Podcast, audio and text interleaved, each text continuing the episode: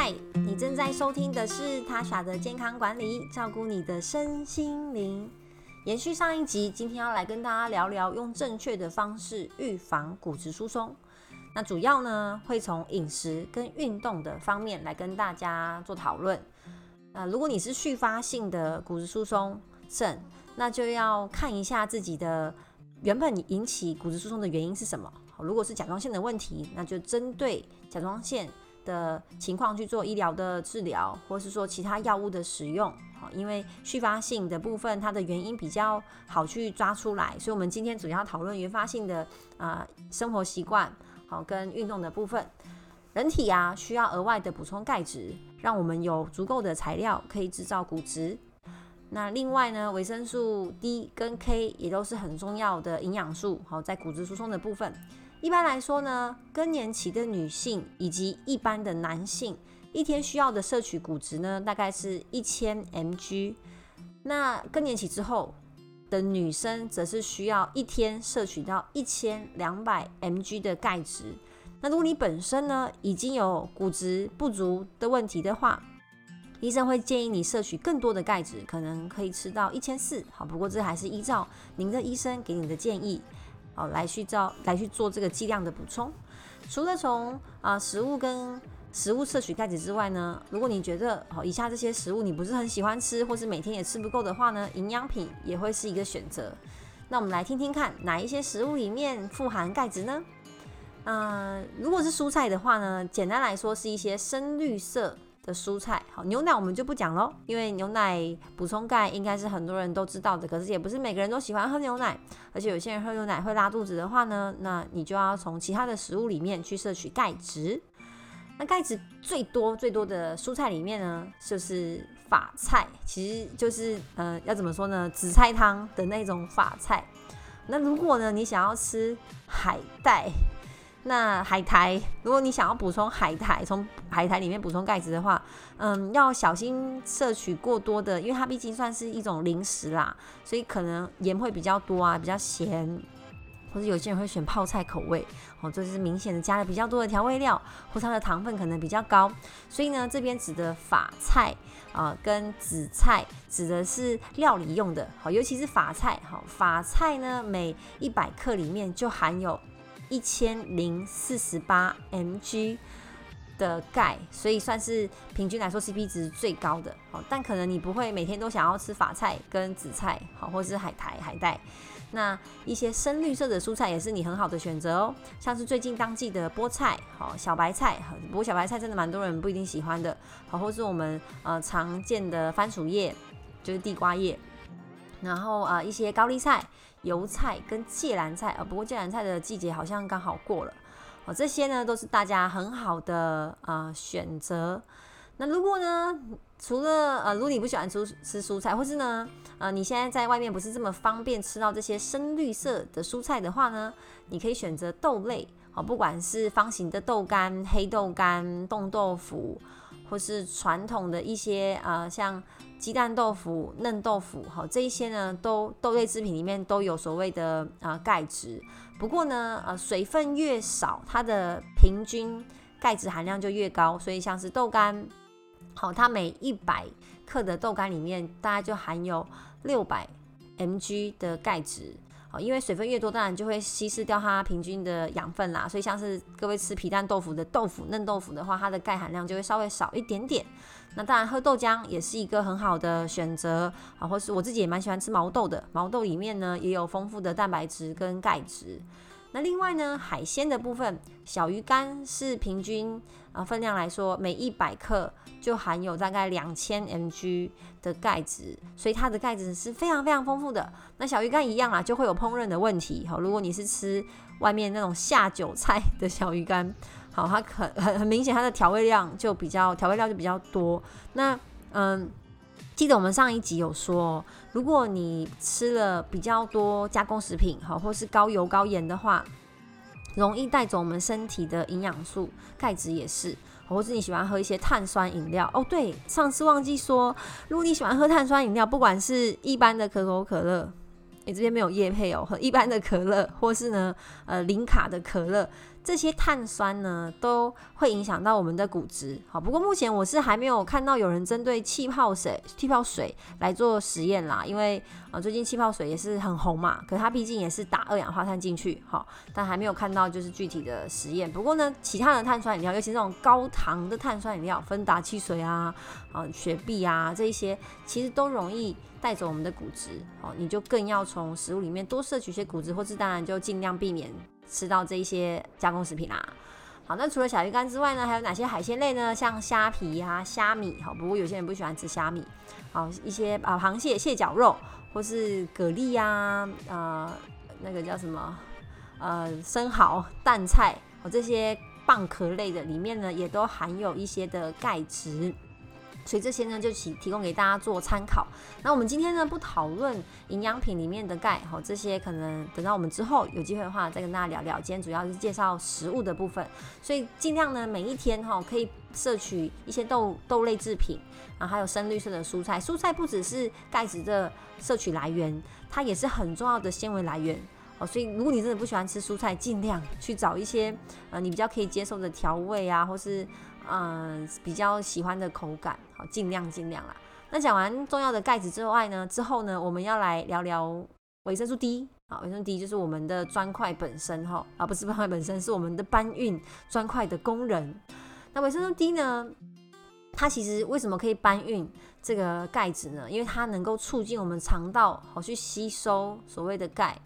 所以你补充维生素 D 呢，就可以确保你的身体就血液里面有足够的钙，是可以去建造我们的骨质的。那如果肠胃吸收钙吸收不好，你吃再多，它也是跟着你的粪便排出去，就很可惜吧。所以一定要摄取足够的维生素 D。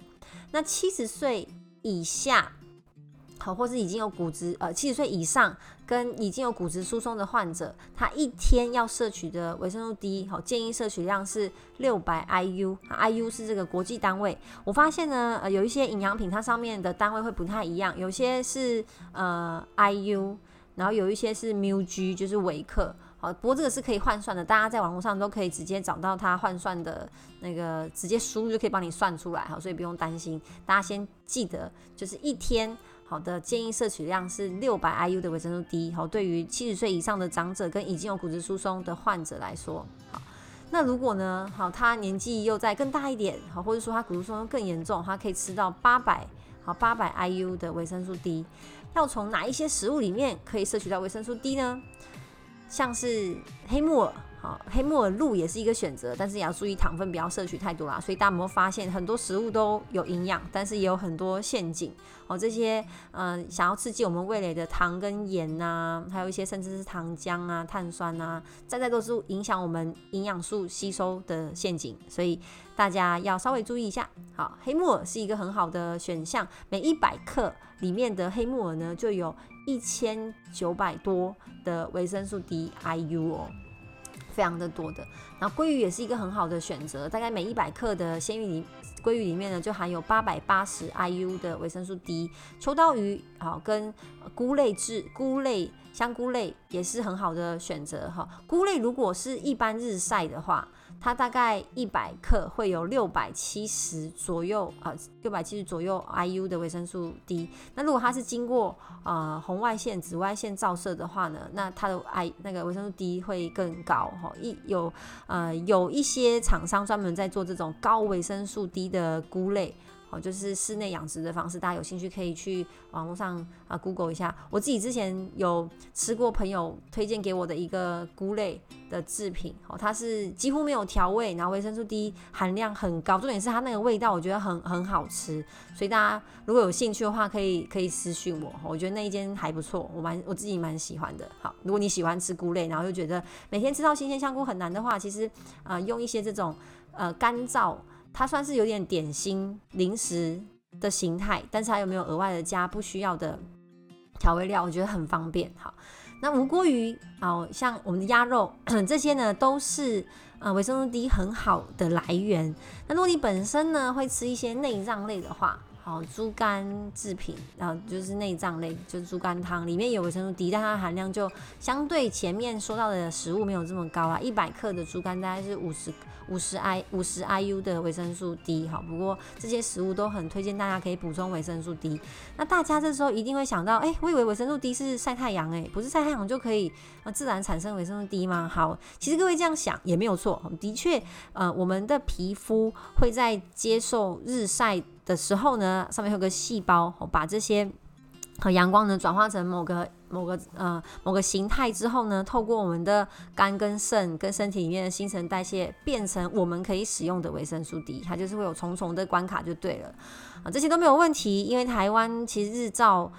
蛮充足的，只是呢，第一个好，我想问大家平常会不会擦防晒？不管是男生女生哦，不管是你擦脸还是身体哦，好，你是不是都会擦防晒？只要你有擦薄薄的一层防晒，那你的皮肤就没办法转化这个把阳光转化成维生素 D，更不用说如果你穿了一些防晒的长袖长裤或甚至撑阳伞，那这样呢就完全没有办法从阳光里面吸收维生素 D 啦。那还有一些问题哦，好，如果你是隔着玻璃，就是透明的玻璃。照到这个日光也没有办法转化成维生素 D，也就是说呢，如果你现在开车上班，你觉得说啊，那车子里面来照一下太阳，吸收一下维生素 D 好了，可是你的车窗没有摇下来哈，或者你是从呃前面的挡风这样照进来的话，基本上完全没有办法让你的身体产生维生素 D 啊，因为要让维生素 D 产生的这个。呃，紫外线呢很容易被挡掉，因为我们都知道紫外线分成 UVA、UVB 跟 UVC 嘛，UVC 在大气就直接掰了哈。我们主要要生成维生素 D 的是这个 UVB。那它呢，基本上也蛮脆弱的哈，就你擦简单擦个防晒，诶，它就被挡掉了。那 UVA 就是最可怕的紫外线啊，会让你变老变丑长斑的，就是主要是 UVA 啦。那如果你为了要防到 UVA 去做一些防晒措施的话，基本上 UVB 也没办法晒到你的太阳。而且呢，有研究发现，你要直晒这个太阳哈，大概呢十五到二十分钟以上，你的身体才会真的有这个维生素 D 哈有感的在在你的体内转化出来。所以我相信呢，大家在变老变丑跟吸收维生素 D 的中间，可能会选择青春美丽吧。啊，所以如果要从嗯。日光里面去吸收到的话，真的蛮困难的。而且啊，皮肤会有所谓的防护机制，哈，就是你晒太阳之后，你不是慢慢的变黑吗？肤色越黑的人，哦，越难从阳光当中呢去吸收到维生素 D。好，所以重重的困难，我还是建议大家食物，食物还是最主要的哈，一定要啊吃够。像呃，其实我真的蛮推荐黑木耳的，还有一些菇类，很方便可以去取得。然后鱼也很棒啊，鲑鱼最好一个礼拜可以吃两次的深海鱼，是非常好的营养素的来源。又可以摄取到 omega 三，很棒吧？好，讲完维生素 D 呢，接下来讲维生素 K。好，维生素 K 呢，对大家来说可能就比较陌生，但是我们不用特别的去呃讲它的食物来源，因为呢，维生素 K 的来源呢，大部分也是一些深绿色蔬菜。好，所以平常如果你真的每天都有认真吃到蔬菜的话呢，其实基本上维生素 K 不至于缺乏啦，不至于缺乏。好，所以讲完营养素之后，我们要来谈运动。运动怎么样去增加我们的骨质？好，如果你想要有一个健康强壮的身体，骨头真的很重要，因为它会撑起我们整个人嘛。不管你是要去环游世界、出国去玩，或是到处去走走，哦，甚至你只是想要坐在电脑前好好的看一部剧，好，其实骨头都是非常的重要，不至于酸痛、疼痛。那嗯，要增加骨质的两种运动，负重运动，好跟。那负重运动跟呃增加强度的肌力运动这两件事情都很重要，因为肌肉是粘着骨骼的。那重训是可以显著的增加我们的骨质密度，这个是有研究证实的。不管你是站立的负重运动，好，所以像是深蹲，或是你用弹力带，好，或是你拿哑铃，好做一些负重。那在每一次这种肌肉收缩的同时呢，就会刺激我们的细胞去产生结构的蛋白。然后它就会把一些矿物质送到我们的骨头里面，然后，借此去增加我们的骨质密度。那在二零一四年呢，有一个刊物呢，《家庭与社区医学》这个刊物就指出说，如果你愿意做重训十二周，好啊，里面是课表里面是有深蹲的，就可以让你的下脊背，好，就是我们的下背跟大腿骨的骨质密度，好，增加二点九到四点九，蛮划算的啦。十二周就大概三个月嘛。其实要重训增加肌肉跟骨质真的很不容易，好，固定的频率。跟有效的强度非常的重要。那如果你是一个运动初学者，或者你很怕受伤，甚至你不知道怎么安排自己的菜单，哦，除了上网搜寻很多健身网红的菜单跟影片做参考之外呢，我其实蛮建议大家可以花一些些钱去请教练，哦，不管是其实现在也有银法主教练哦，所以啊，五十岁、六十岁以上的人要重训也不用担心。有很多呢专业的教练，他们可以在旁提供指导，不受伤一定是第一原则。那有运动效果，就是我们第二个目的。哦，在不不受伤的情况之下呢，去增强身体的机能是非常非常重要的，因为受伤就是得不偿失了。好，所以我会很建议大家，哎，可以考虑花一些钱，然后请教练让你。把你带入门啦，不过修行还是在个人，因为你不可能啊一个礼拜运动三五天，每次都请教练吧。哈，如果口袋有这么深也是可以啦。但在教练呢教你一些基本的概念跟动作，还有注意事项之后呢，你其实可以自己去安排自己平常的菜单。那最好的频率就是每个礼拜三到五次，一次三十分钟以上，这样子的运动呢，才可以帮助我们真的去增加骨质。那如果你觉得啊请教练太困难，或者你没有这么勤劳，或者你有一些些底子，但是又很忙之类的，我跟大家说。简单四个真的很简单的运动哈，第一个就是踏步机，踏步机就是让你有啊爬楼梯的感觉的那种踏步机。那有一些社区的健身房，还有很大部分的大部大健身房都有这个踏步机啊，踏个三十分钟以上。那记得要调，就是强度要强一点，或者你去踩脚踏车，好，不管我们是出去踩 U bike，还是你自己有很高级的脚踏车，或是你去踩飞轮都 OK，好，去刺激我们大腿的肌肉。